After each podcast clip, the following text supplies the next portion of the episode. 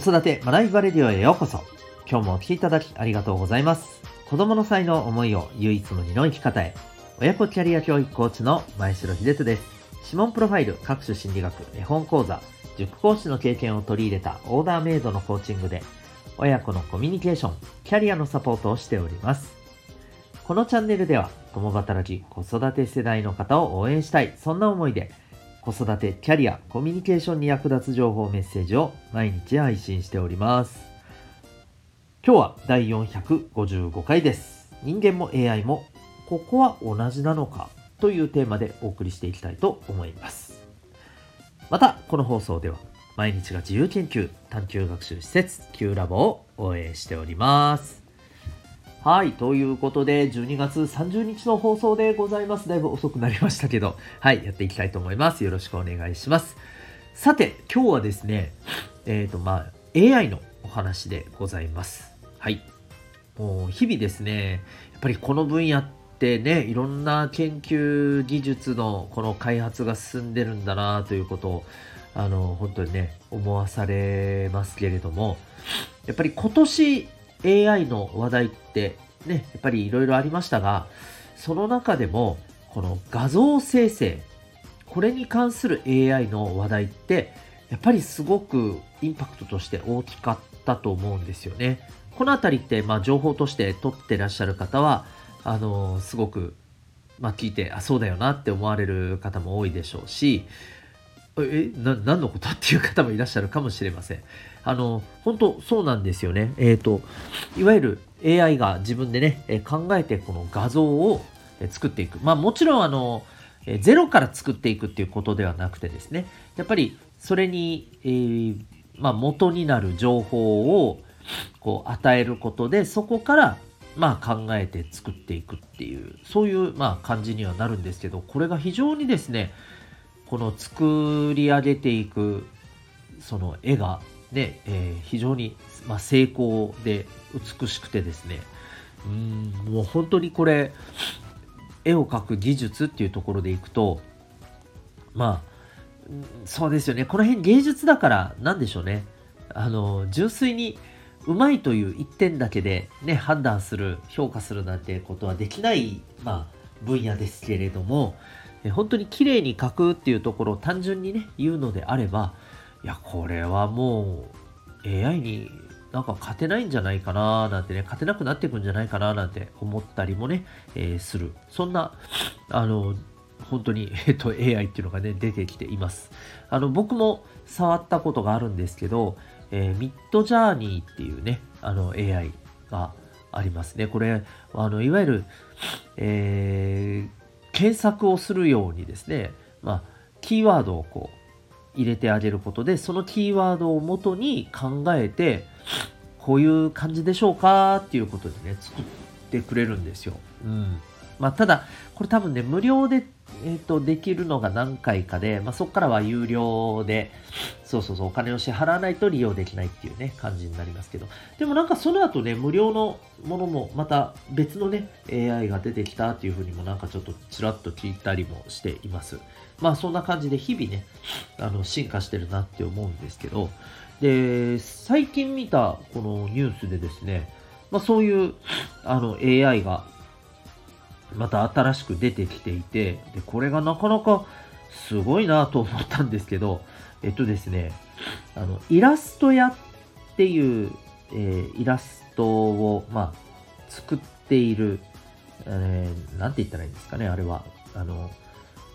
ね、えープラットフォームって言ったらいいんでしょうか。あるじゃないですか。あのねよく見るイラストがありますよね。いろんな方が。えっ、とまあポスターとかあのチラシみたいなのでも使ったりしていますよね。よく見るあの絵ですよね。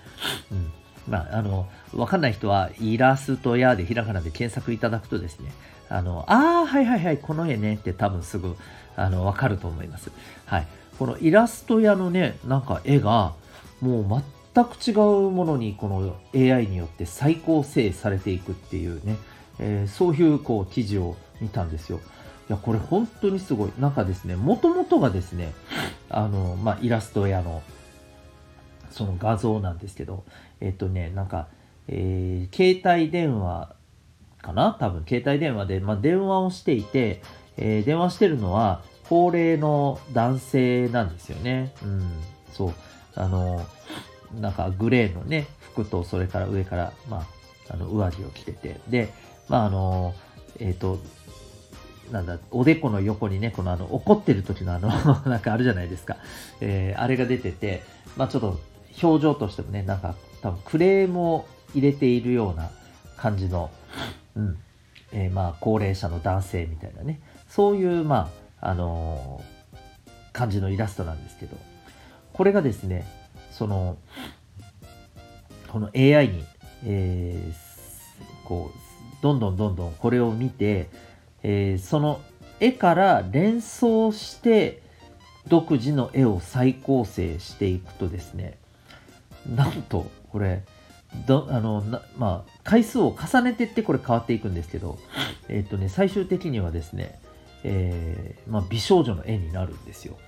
そう。一応その電話を、え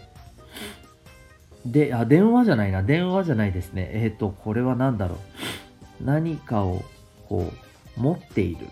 うん、電話じゃないな。何だろうなこれは。何かまあ謎の物体みたいな感じですけど。それを持っている美少女の絵に、ね、なっちゃうんですね、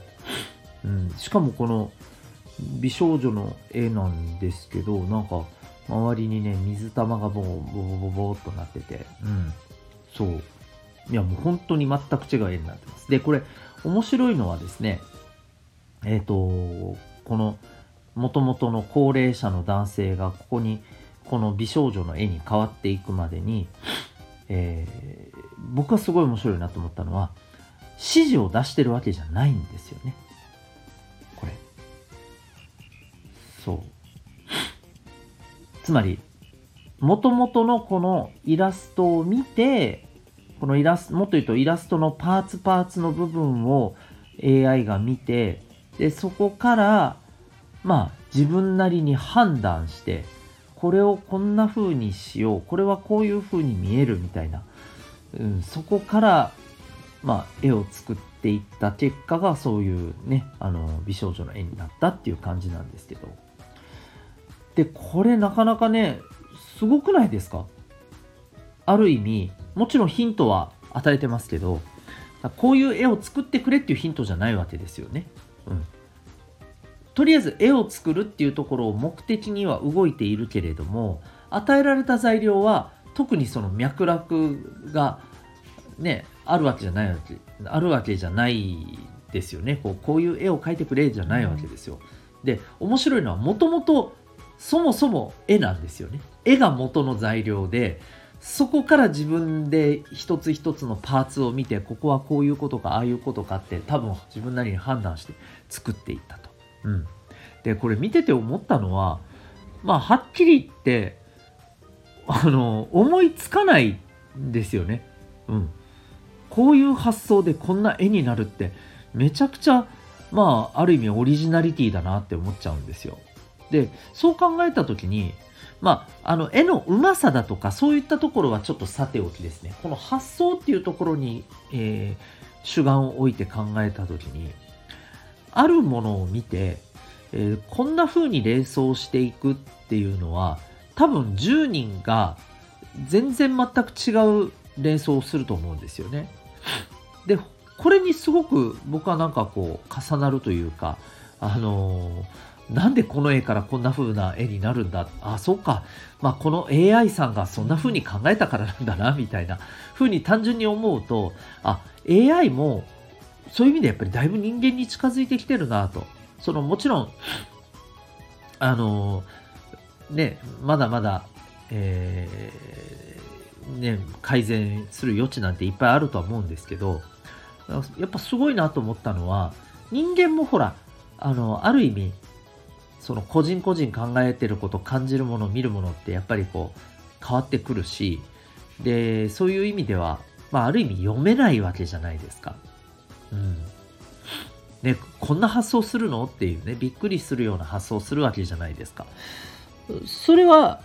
AI も同じなんだろうなっていうふうにね、思っています。で、そうすると、まあね、ほら、よく言われるのは AI が、人間のね、えー、いろんな仕事を侵食していくっていうふうに言われていて、まあ、実際にそういう一面も当然あると僕は思うんですけどこういうこう何て言うのかな想像力、うん、イマジネーションやクリエイティブ的なところってなんかまあ優秀にはなっていってもそこは人間と一緒で不確定な部分はあるんだろうな出てくるんだろうなっていう気がします出てくるんだろうなっていうかまあこれはどうしてもあるんだろうなっていう気がするんですよね。うん、要するにあの独自のこのね解釈とか考え方っていうのを、えー、AI に持たせたとしても何がどういうねその基準でそこでそんな判断をするのかなっていうのは結局その AI にしかわからないと言いますか、ねえー、その AI 独特のものになっていくのかなそう考えるとある意味人間と一緒じゃねえかっていうふうにね、うん、そんな風に思います。あの、いいところも、ね、至らないところもね。うん。ですので、やっぱりね、あの、これからの人間って、まあ、特に子供たちの世代はそうですけども、AI との付き合い方ですよね。うん。その、人間よりも正確に物事を処理するっていう一面での AI を活用するということも大事だと思うんですけど、やっぱりどんどん進化していく中で、えある意味人間と一緒で、まあ、不合理性がある。その時その時の本当にね、なんか思いつきだったりとか、発想だったりとか、こういったものがあるから、まあ、ある意味不完全だし、ある意味人間と一緒で読めない部分だし、だからこそ、もしかしたら人間同士が力を合わせるのと一緒で、AI とどう力を合わせて何かを作っていくかっていうことがこれからもっともっと求められていくんじゃないかなっていうふうにね、思ったりしました。まあ、とにかく AI に関する技術の発達って本当に日々どんどんどんどん進んでるなと思いますし、私たちがそういう情報をしっかりと取り取っていきながら、やっぱりどうそれに向き合っていくかっていうことがね、えー、大事なのかなと。それを子供たちにもね、どう伝えていくかっていうことが重要なんじゃないかなと思います。はい。ぜひ AI についてはですね、2023年もどんどん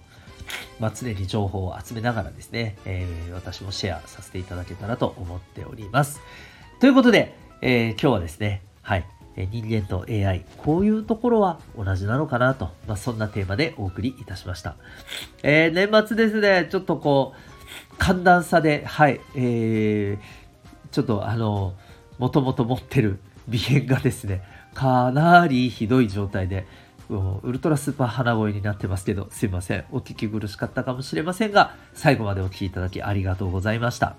えー、私が運営してる、えー、パパのためのオンラインサロン、ともいくパパの学び場も興味ある方は、えー、リンク貼ってますので、ウェブサイトご覧になってみてください。それでは、今日も最後までお聴きいただきありがとうございました。また次回の放送でお会いいたしましょう。学びようき一日を